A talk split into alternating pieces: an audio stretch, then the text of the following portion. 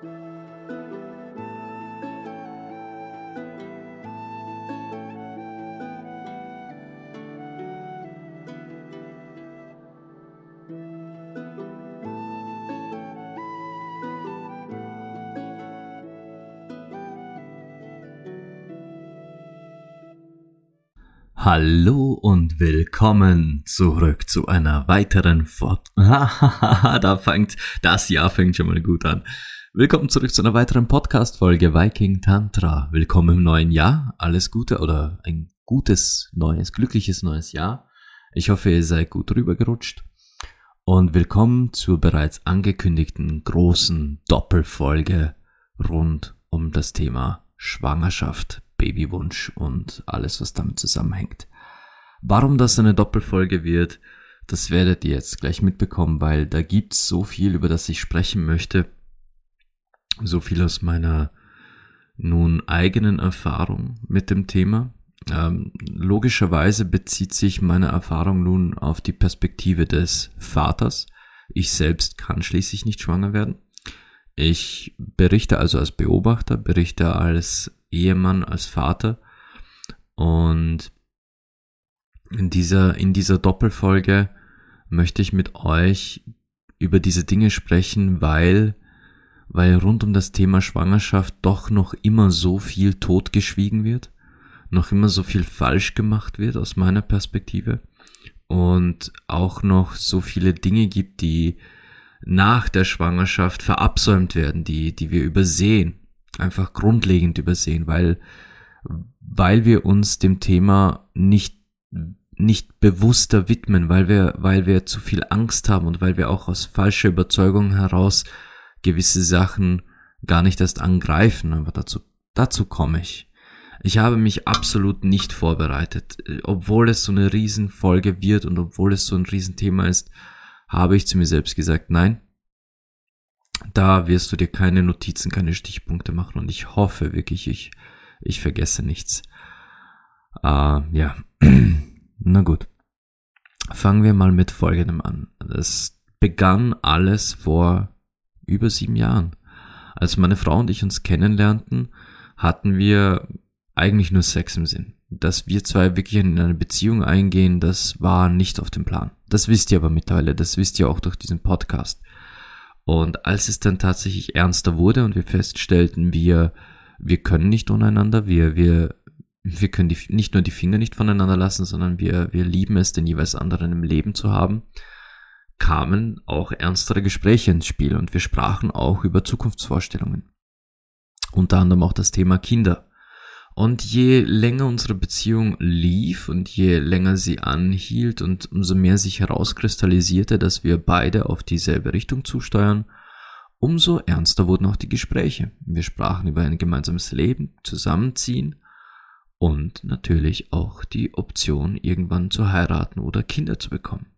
Ich meine, wir haben jetzt nicht den Plan gefasst, wir, wir wollen werden heiraten, wir wollen werden Kinder haben. Aber das Thema Kinder kam auf den Tisch. Und es stellte sich heraus, dass wir beide sagten, ja, wenn es sein soll, dann soll es sein. Folglich haben wir die darauffolgenden sechs Jahre eigentlich nie verhütet. Meine Frau hat sehr, sehr früh die Pille abgesetzt, nicht weil wir Kinder wollten, sondern weil sie sich diese Hormone ersparen wollte. Und ich sagte, okay, passt, wir steigen einfach um auf Kondome. Allerdings äh, ist meine Frau nicht gerade die geduldigste, wenn, wenn sie mal entfahrt ist. Folglich äh, konnte ich eigentlich nie zu den Kondomen greifen, weil sie, weil sie einfach die Geduld nicht hatte zu warten, dass ich die Kondome hole und äh, eins drüber ziehe. Also das war sehr selten, dass wir es geschafft haben, tatsächlich auch das Kondom zu benutzen. Somit haben wir es mehr oder weniger sechs Jahre lang drauf ankommen lassen.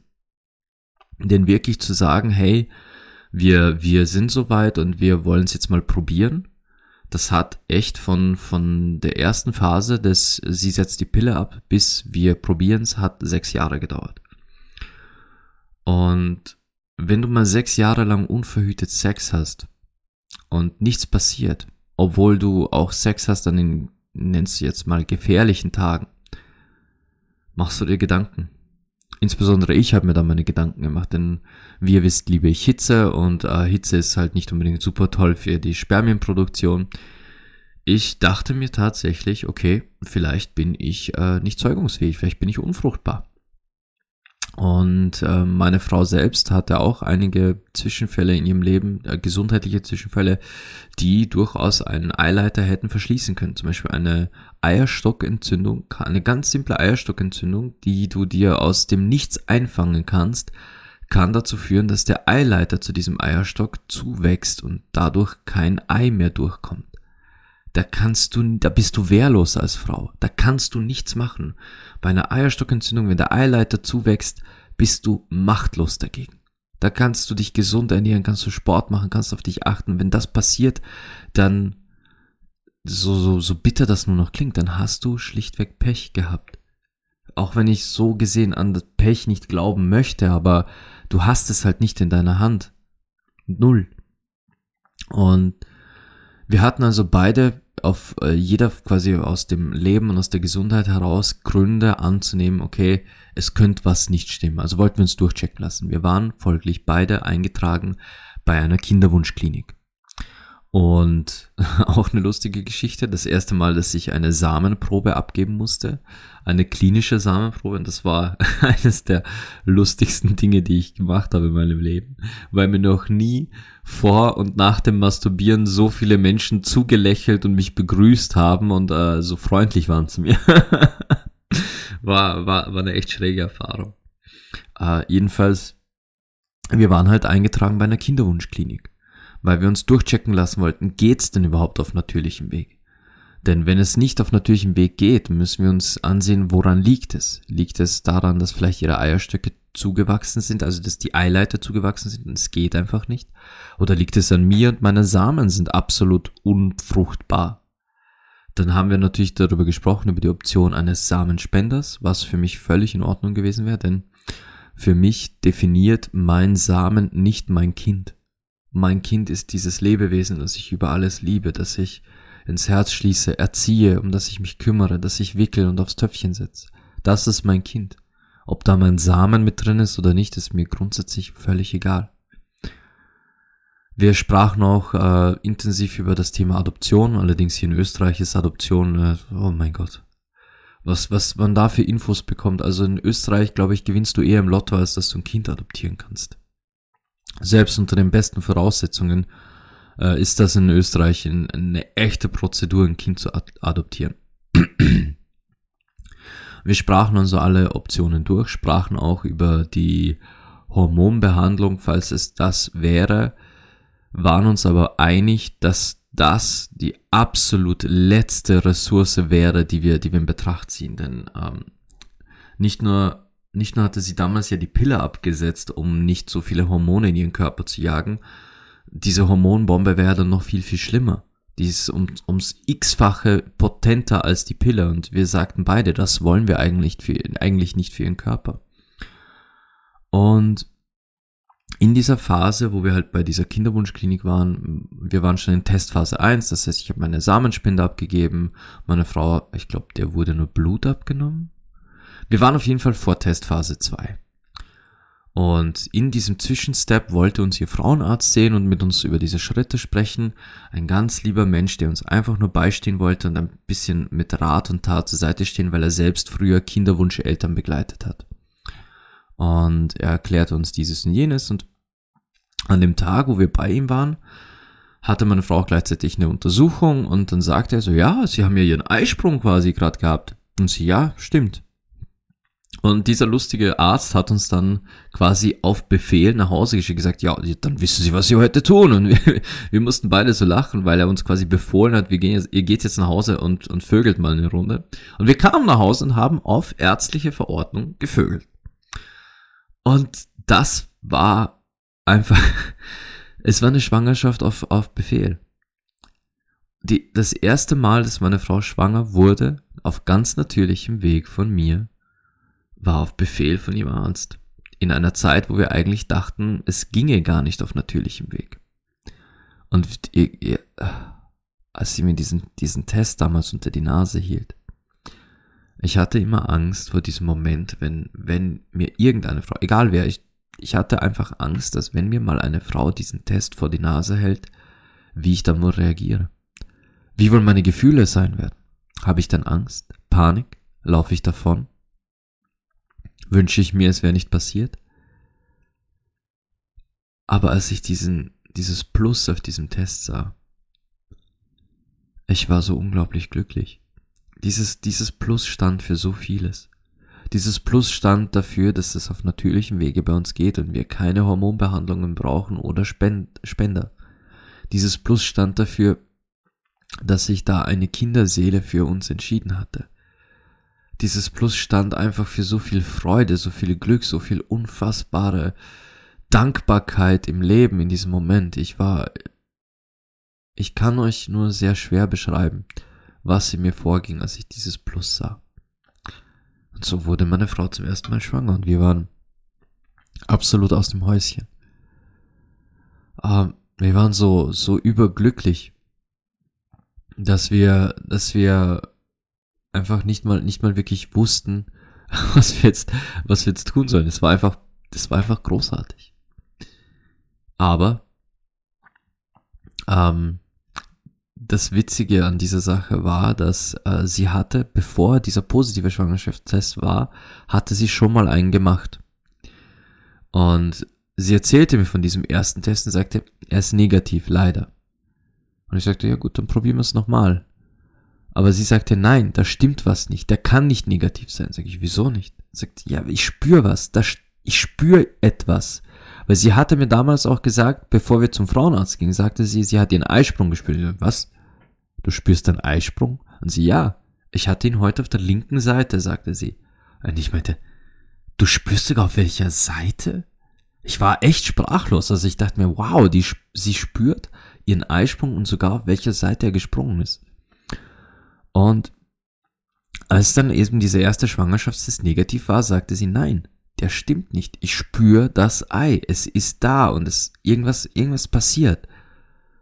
Und ich sagte, ja, dann mach halt in den nächsten Tagen gleich noch einen, ist doch egal. Was, was kostet die Welt? Kauf mal halt einen neuen Schwangerschaftstest und mach noch einen.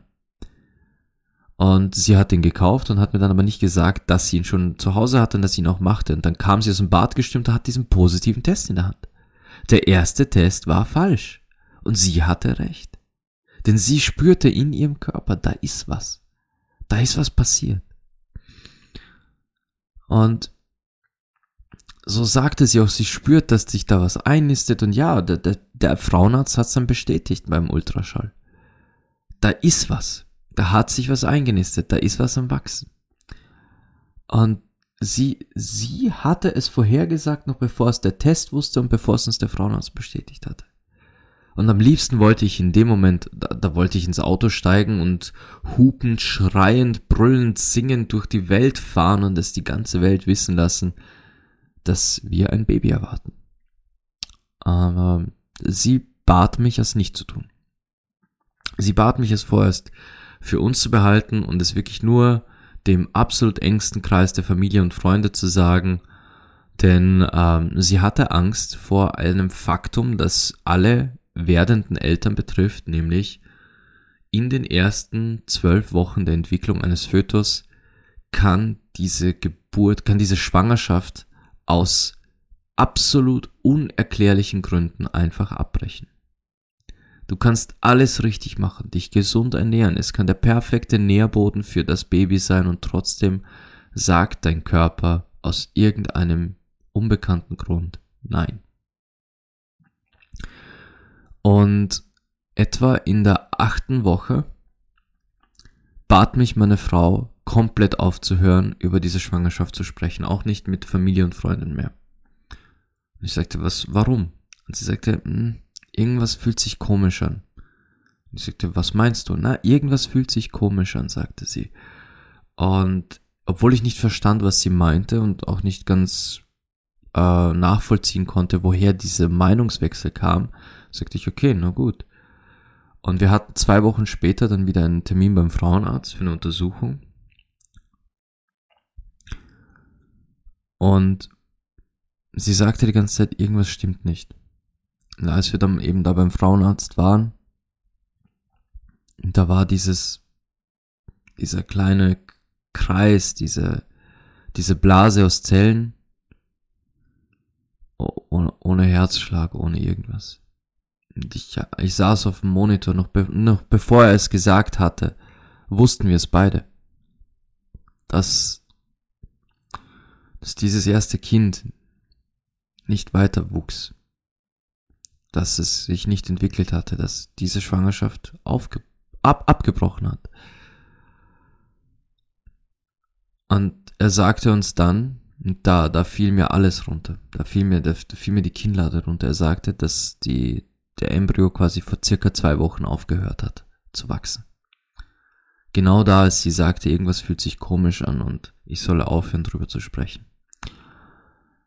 Sie hatte so, oder hat auch natürlich noch immer, sie hat so ein unglaublich starkes Gefühl für ihren Körper, so eine so unglaublich gute Verbindung zu ihrem Körper, dass sie sogar wusste, als dieses erste Kind wieder ging, als es nicht mehr da war. Wir gingen raus bei der Tür und fielen uns einfach in die Arme und es war es war einer der, der härtesten Momente, die ich mir vorstellen konnte, diesen Bildschirm zu sehen und ein Herzschlag zu erwarten und keinen zu sehen. Und es stellte sich dann mehr und mehr heraus, obwohl wir es von manchen Freunden schon wussten, nachdem, nachdem wir quasi dann erzählen mussten unweigerlich quasi, dass diese Schwangerschaft nun leider doch zu Ende ist, erzählten uns dann noch mehr Freunde, dass ihnen das auch widerfahren ist. Manche erzählten uns, dass ihnen das zwei, dreimal passiert ist. Und wie gesagt, von, von den engsten Freunden wussten wir das teilweise. Aber es stellte sich dann heraus, wie oft und wie vielen Menschen das eigentlich passiert. Und man spricht nicht drüber. Man spricht nicht drüber. Niemand unterhält sich drüber. Niemand erzählt dir diese Geschichten. Und das war der Punkt, wo wir sagten, Nein, wir wollen drüber sprechen. Wir wollen das nicht totschweigen, wir wollen drüber sprechen. Wir wollen, dass auch dieses Thema Gehör findet. Wir wollen, dass die, dass, wir wollen das nicht totschweigen. Wir wollen, dass die Menschheit auch weiß, dass diese Babys ein Recht haben, dass über sie gesprochen wird.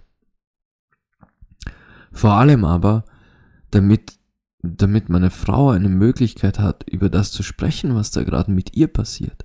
Nicht nur mit mir, damit sie auch mit Freunden drüber sprechen kann, denn es stellte sich heraus, dass, dass sich eigentlich die meisten Frauen, auch die in unserem Freundeskreis, mit solchen Themen in einer gewissen Weise ähm, abkapseln, dass sie über, über, über Fehlgeburten nicht sprechen, und zwar, weil, weil sie das Gefühl haben, das soll man nicht, das tut man nicht. Niemand spricht über Fehlgeburten, also tun auch sie das nicht.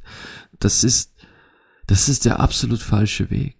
Auch über Fehlgeburten muss gesprochen werden, weil das einfach alle Menschen treffen kann.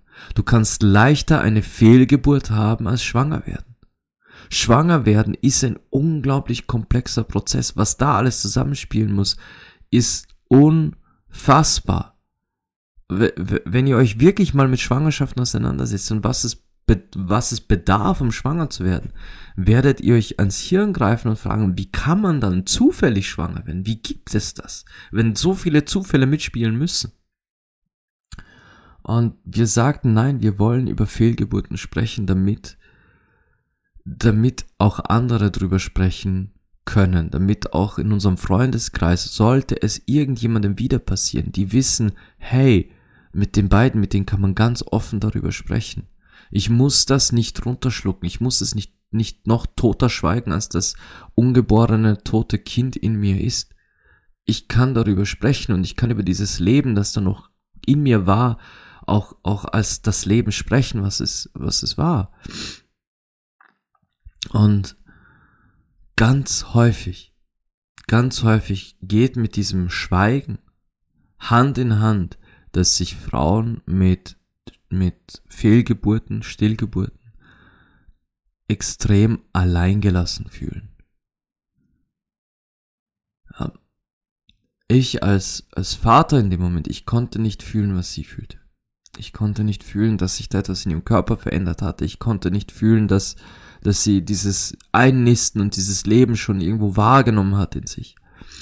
Ich konnte, ich konnte nichts davon wirklich spüren, außer meiner eigenen Freude, meiner Unterstützung für sie. Aber als es dann hieß, dass dieses Leben gar nicht sein wird, den Schmerz, den sie da empfunden haben muss, den Prozess, durch den sie dann trotzdem noch durch musste, denn dieses, dieses angefangene Leben musste ihren Körper ja auch wieder verlassen. Ich werde nie nachfühlen können, durch was sie da durchgemacht hat. Ich werde nie nachfühlen können, was jede Frau da draußen mit einer Fehlgeburt durchmacht. Ich tat nur mein Bestes, um, um ihr diesen Raum zu geben, den sie brauchte dafür. Ich tat mein Bestes, um ihr die Zeit zu geben, darüber sich ihre eigenen Gedanken zu machen, einen Weg zu finden, wie sie damit umgehen will. Und diesen Weg, welcher immer es auch ist, wie sie damit umgehen will, mit ihr zu gehen. Unterstützend, soweit ich kann. Und ich verstehe selbst, selbst den, selbst die Männer, die ich sonst nicht verstehe, selbst die Männer, die, die, äh, wo ich sage, mit denen umgebe ich mich normalerweise nicht, weil, weil einfach die, die Weltanschauungen so unterschiedlich sind. Aber selbst diese Männer verstehe ich, wenn sie sagen, sie sind von so einer Situation überfordert. Denn ja, wir, wir wissen nicht, was mit euch passiert. Wir werden das nie nachfühlen können. Aber was ich nicht verstehe, ist, wenn man, wenn man dann vor lauter Überforderung und Angst die Frau damit allein lässt. Ja, ihr dürft überfordert sein. Ihr dürft überfordert sein von etwas, das ihr nie verstehen werdet. Ihr dürft überfordert sein von einem Prozess, den ihr nicht nachfühlen könnt. Aber fuck. Was ihr nochmal könnt, ist da sein. Es, es dauerte eine ganze Weile, für, für uns beide, es, es dauerte eine ganze Weile, dass jeder für sich einen Weg fand, das zu verdauen, das zu verarbeiten. Und als wir uns dann letztlich verabschiedeten von diesem Kind und wussten, es, es, ja, es braucht einen Punkt, ähm, setzten setzten wir aber beide erstaunlicherweise einen positiven. Denn dieses erste Kind, das uns da besucht hatte, hat uns nicht nur vergewissert, dass wir auf natürlichem Wege Kinder bekommen können, sondern es hat uns vergewissert, dass wir bereit sind für Kinder. Denn wir haben uns beide so unglaublich sehr gefreut. Wir hatten keine Angst. Wir hatten überhaupt keine Angst davor, Eltern zu werden. Und die Angst war früher da. Ich hatte wirklich früher unglaubliche Angst davor, irgendwann mal Vater zu sein.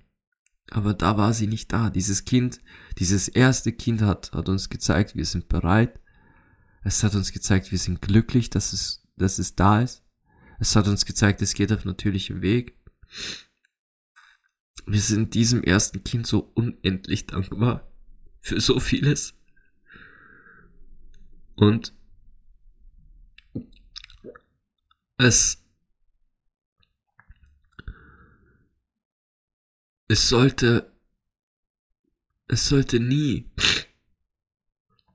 als weniger gesehen werden als wie ein Wunder als ein Geschenk ich will hier jetzt ich will auf keinen Fall, dass hier jetzt eine Diskussion losbricht. Ich will auch nicht, dass irgendjemand hier jetzt sich schuldig fühlt, wenn, wenn man ungewollt schwanger geworden ist und, und sagt, man möchte, man möchte kein Kind oder zu diesem Zeitpunkt passt es nicht oder es sei vielleicht sogar ein Kind, das aus Gewalt entstanden ist und man für, für das eigene Wohl, das eigene Leben und auch vielleicht sogar im Sinne des Kindes entscheidet, es, es abtreiben zu lassen. Wenn das eure Entscheidung war, bitte, bitte fühlt euch in keiner Weise von mir gerade äh, angeprangert. Nein, Ich verstehe auch Menschen, die da draußen sagen, sie wollen überhaupt nie Kinder haben und lassen sich sterilisieren oder ähm, einfach sagen, das will ich nicht für mein Leben, weil mein Leben habe ich mir anders vorgestellt und da sind keine Kinder drin. Absolut legitim. Ich möchte nur, dass man, dass die Menschen, die sich entscheiden, ich will Kinder, dass die Menschen, die sagen, ich will dieses Kind behalten und austragen, dass ja alle, nicht nur die Mütter, weil die Mütter in den meisten Fällen eigentlich diesen Bezug des, zu diesem Wunder auch spüren. Aber dass besonders auch ihr Väter versteht, dass wenn ihr euch entscheidet, so ein Kind auch zu erleben,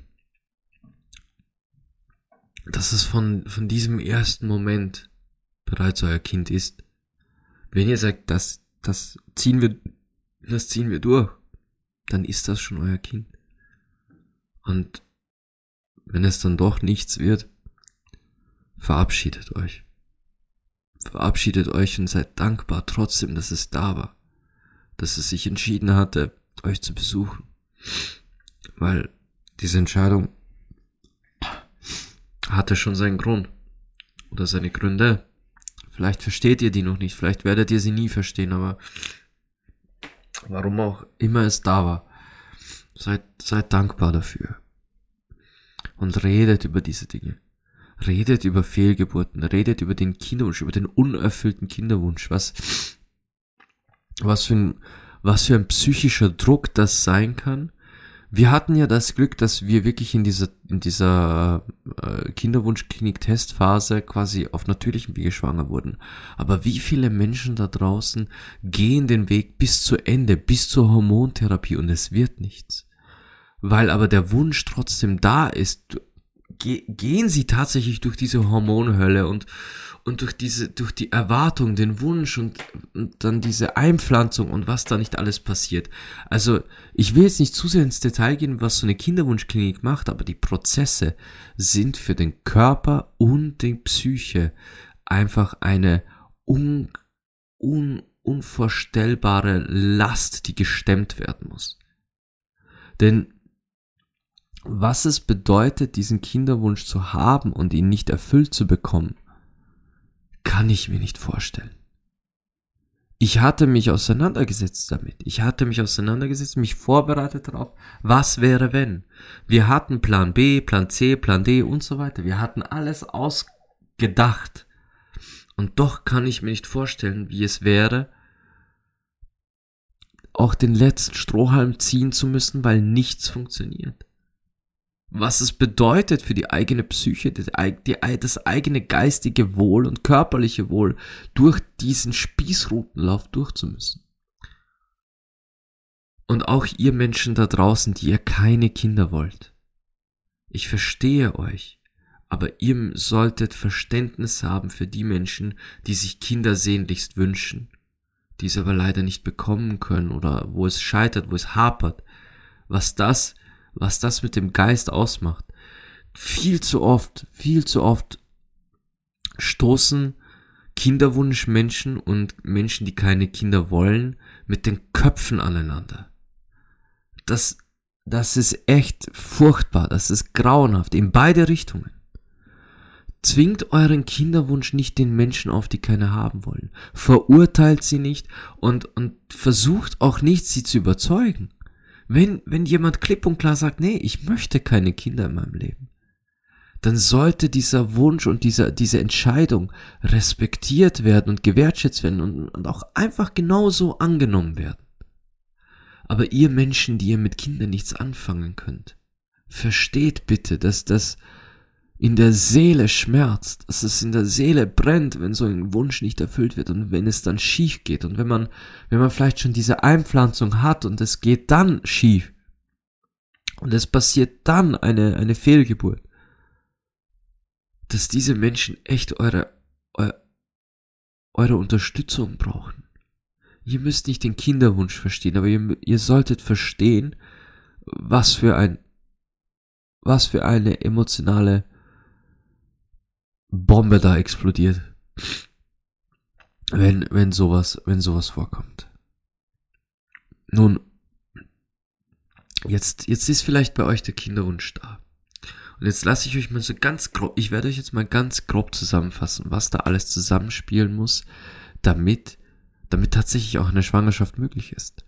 Abgesehen, abgesehen davon, dass die, dass die Samen, die Schwimmer des Mannes auch aktiv sein müssen. Die müssen ja nicht nur in, in einer gewissen Anzahl vorhanden sein, die müssen auch aktiv und, und schnell schwimmen, die sollen lebendig sein und quasi froh und munter sein. Ähm, aber wenn, wenn die Samenzahl nicht, nicht stimmt oder die einfach keine, keine so flinken Schwimmer sind, vielleicht sogar sehr müde, träge oder gar nicht schwimmen, dann ist das schon mal äh, keine gute Grundlage für eine Schwangerschaft. Und jetzt kommt's. Man denkt sich, okay, man muss dann einfach Sex haben, ohne zu verhüten, und dann war's das. Nein. Die fruchtbaren Tage einer Frau, das ist nur ein kleines Zeitfenster im Monat. Das ist ein Zeitfenster, in dem eine Frau tatsächlich schwanger werden kann. Das ist kurz vorm Eisprung, sollte man dann Sex haben. Hier gibt es dann natürlich auch äh, Theorien, Mythen und Mehren quasi ein Tag, zwei Tage vor Eisprung, dann wird's ein Junge, vier Tage vor Eisprung, dann wird's ein Mädchen, machen Kopfstand, einen Handstand, isst Zitronen, isst, trinkt das und so. Da gibt's ja alle möglichen quasi äh, Haushaltslegenden, wie man beeinflussen kann, was für ein Geschlecht das Kind haben soll. Aber auf jeden Fall die paar Tage vor Eisprung und ich glaube noch zwei Tage nach Eisprung. Das ist so dieses Zeitfenster, in dem tatsächlich eine Befruchtung möglich ist. Alles danach, dass da eine Frau schwanger wird, das, ey, da muss, da muss schon irgendwas, zu, irgendwas mitspielen, was nicht ganz so 100% natürlich gelaufen ist, dass da in irgendeiner Weise eine Verzögerung ist, das Ei vielleicht länger fruchtbar blieb oder früher fruchtbar geworden ist. Das ist so, da muss echt schon einiges mitspielen. Aber, aber ja. Und in diesem Zeitfenster muss man dann quasi ungeschützten Sex haben und die Samen müssen es dann schaffen bis zum Ei. Und das sage ich auch, die müssen das schaffen. Deswegen müssen das starke, gesunde Schwimmer sein, denn eigentlich ist in der Vagina alles, die ganze Vaginalflora darauf ausgelegt, Samen umzubringen. Die Vaginalflora ist wirklich darauf ausgelegt, Samen umzubringen, weil sie diese nicht haben will. Eigentlich ein, ein, sehr witziger Umstand, wenn man es genau nimmt. Ähm, weswegen sich halt dann auch wirklich meistens nur die wirklich starken Samenzellen durchsetzen, weil sie müssen dieser, in diesem hostilen, in diesem feindlichen Umfeld überleben und den Weg bis zur Eizelle schaffen. Und der ist für eine Samenzelle gigantisch.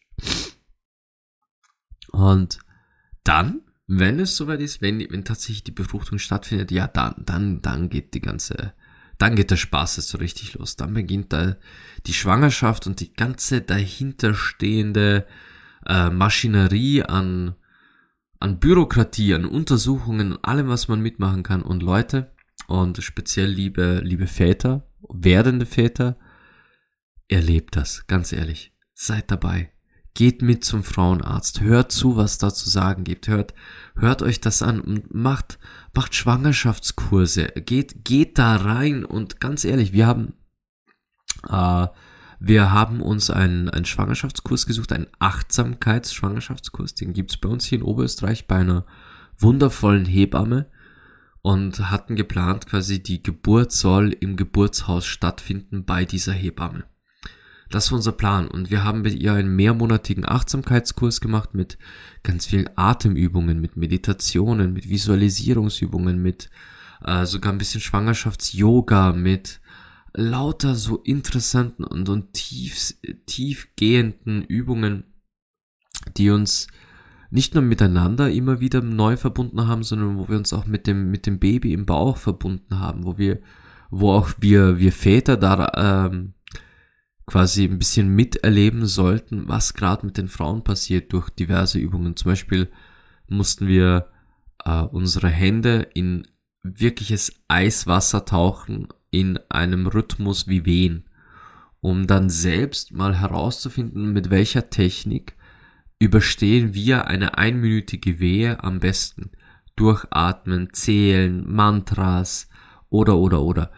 Und es war eine, eine sehr, sehr lange, intensive und schöne Reise in so einer Achtsamkeit auch immer wieder in Verbindung zu gehen mit, mit dem Babybauch. Und mit dem Babybauch selbst ähm, redet.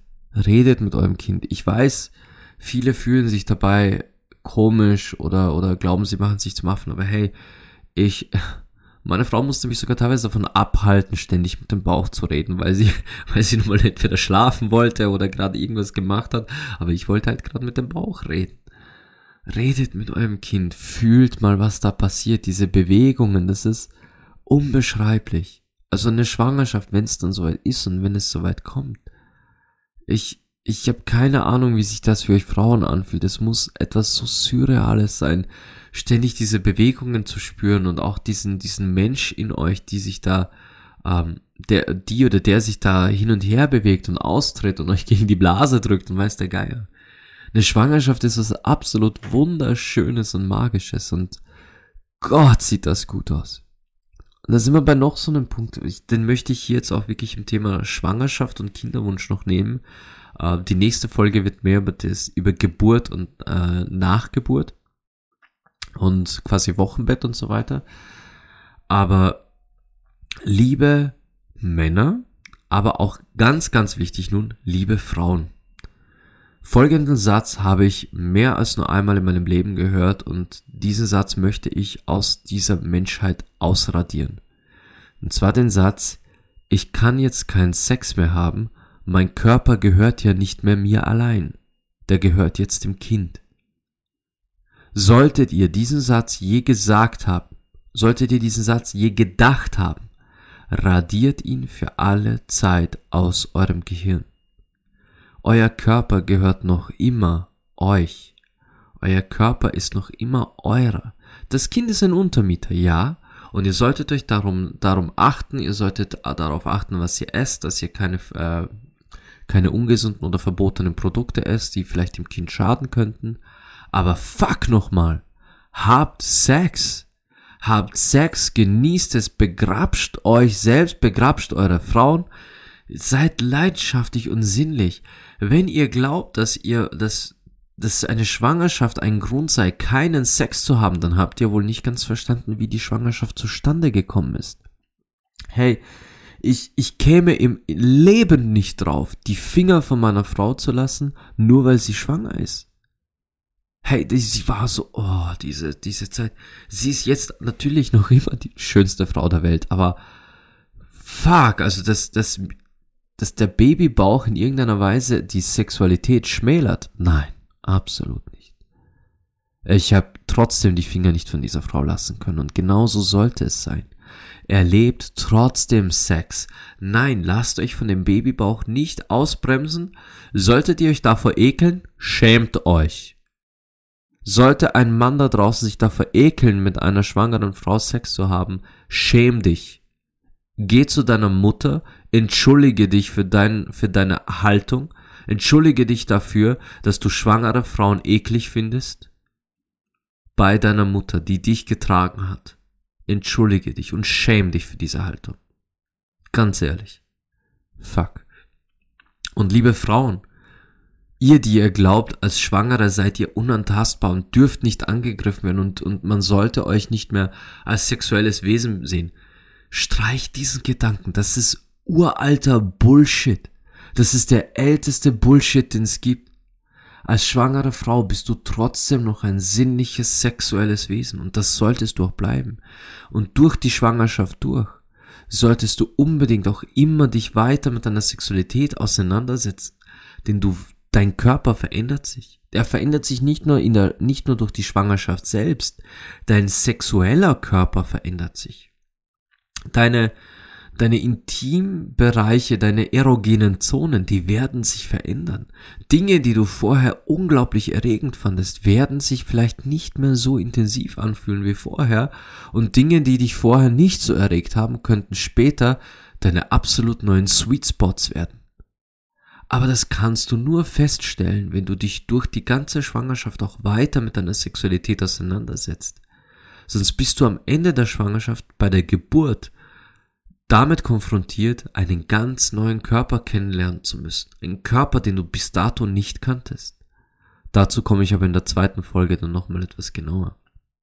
Aber während der Schwangerschaft, Männer und Frauen, beschäftigt euch mit den Körpern der Frau, mit allen Veränderungen, erlebt diese, lernt diese kennen, fühlt rein, spürt und, und verbindet euch mit dem Körper der Frau, der sich gerade in eine Transformation begibt, die ihr als Männer nicht verstehen werdet, die ihr als Männer nicht nachfühlen könnt und die ihr als Frauen echt feiern solltet. Ihr solltet mal feiern, zu was euer Körper da in der Lage ist. Aber auch nicht vergessen, dass euer Körper dieses Wunder nicht vollbringen würde, wenn ihr nicht ein sexuelles Wesen wärt, wenn ihr nicht Sex gehabt hättet. Wir alle entstehen aus Sex heraus. Warum also solltest du mit Sex aufhören, wenn das größte Wunder, dass Sex entstehen kann, gerade in dir entsteht? Auf keinen Fall solltest du aufhören, nein. Bleib bei deinem Körper, bleib bei deiner Sexualität, bleib bei deiner Pussy, bleib bei deinen Brüsten, lern sie mit jedem Schritt neu kennen.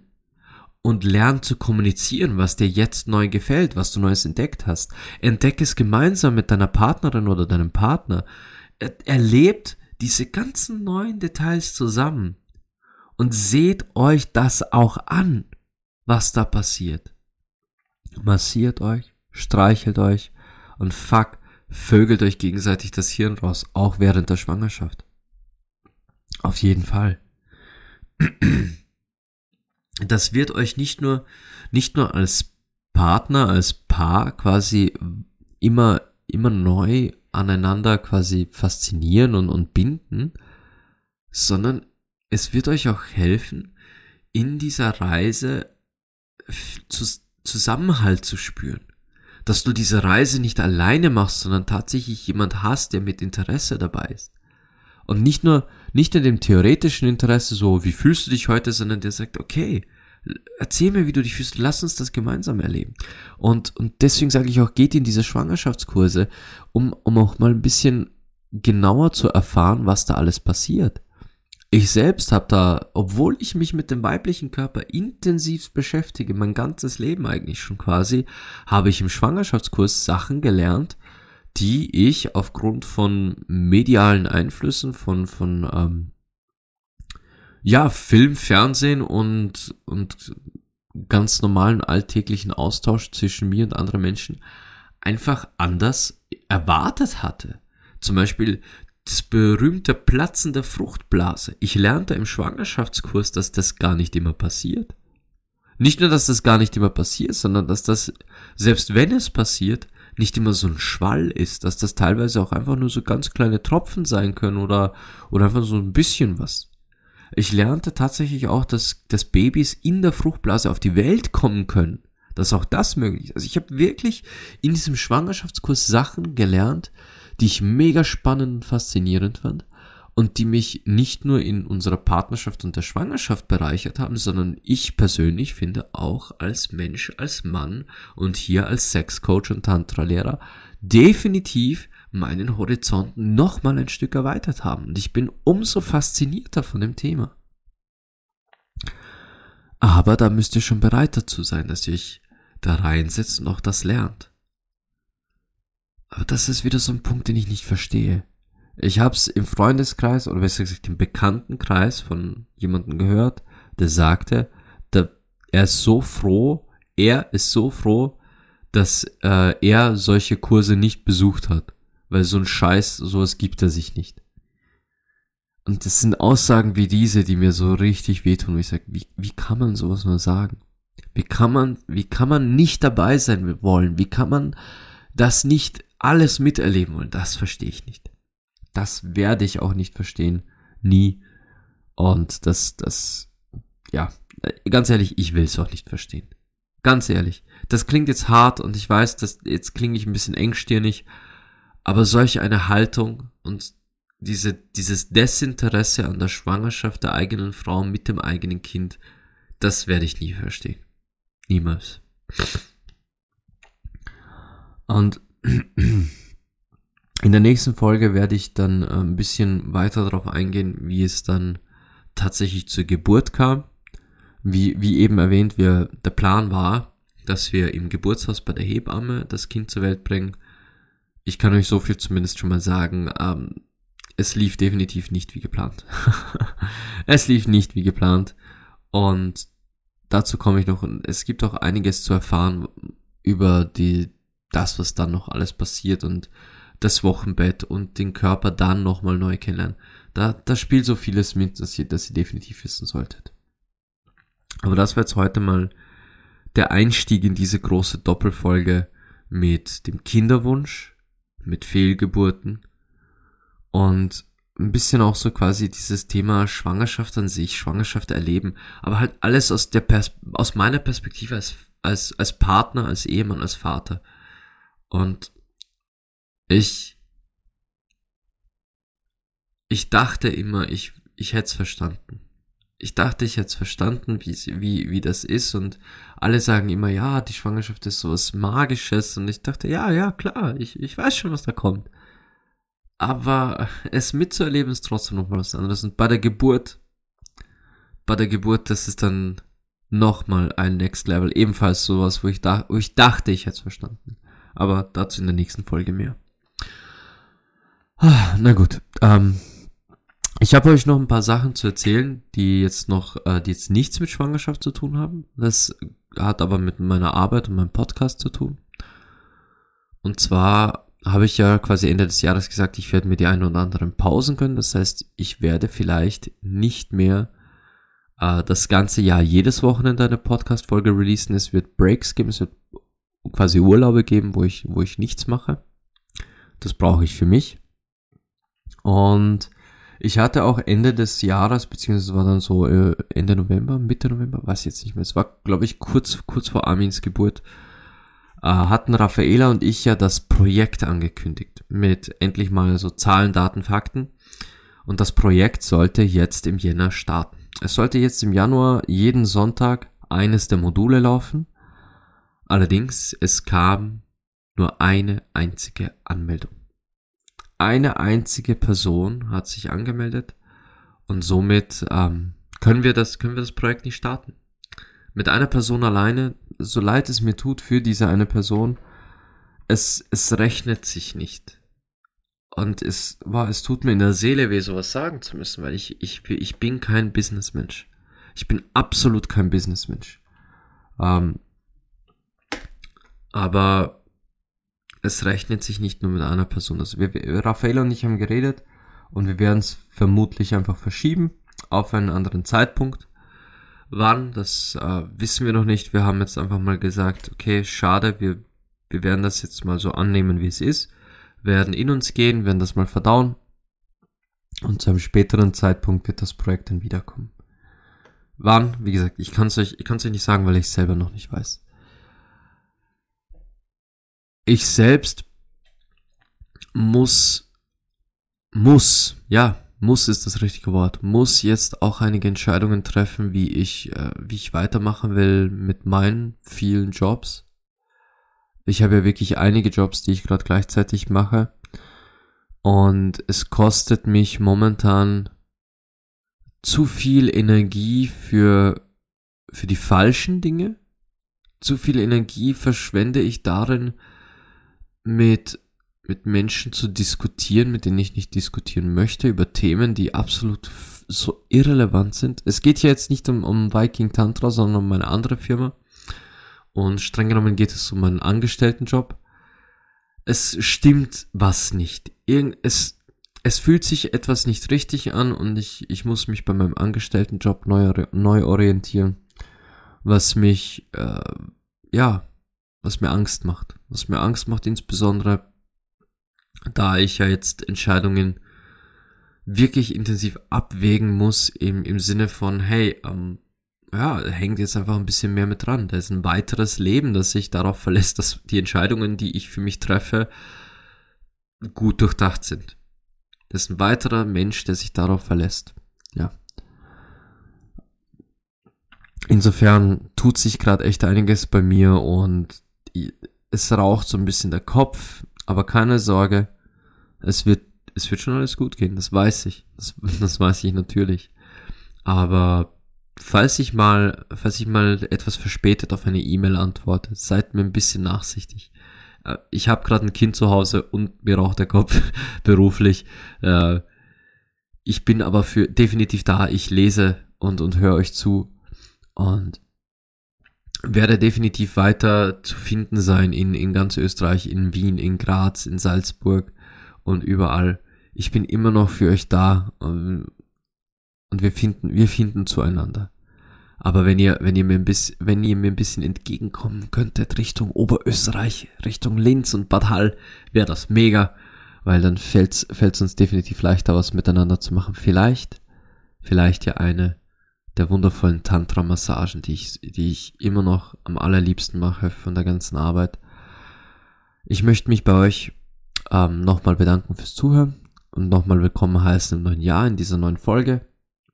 Und wir ja, wie immer, ah ja, wie immer, bewertet bitte diesen Podcast in eurer App, wo auch immer ihr ihn hört, Spotify, iTunes, Google, Amazon, wo auch immer. Äh, die Bewertungen helfen mir, von Leuten gehören, gehört und gesehen zu, gesehen, natürlich bei einem Audio-Podcast, gehört und gefunden zu werden. Und mehr Reichweite heißt auch natürlich, dass entsprechend mehr Menschen vielleicht auch auf mich zukommen, dass ich mehr Menschen inspiriere, umzudenken, neu zu denken, sich selbst neu zu entdecken und vielleicht auch die ein oder andere Person, die sich dann auf meine Homepage verirrt und bei meinen erotischen Kurzgeschichten zuschlägt. Die sind noch immer da, die sind noch immer verfügbar.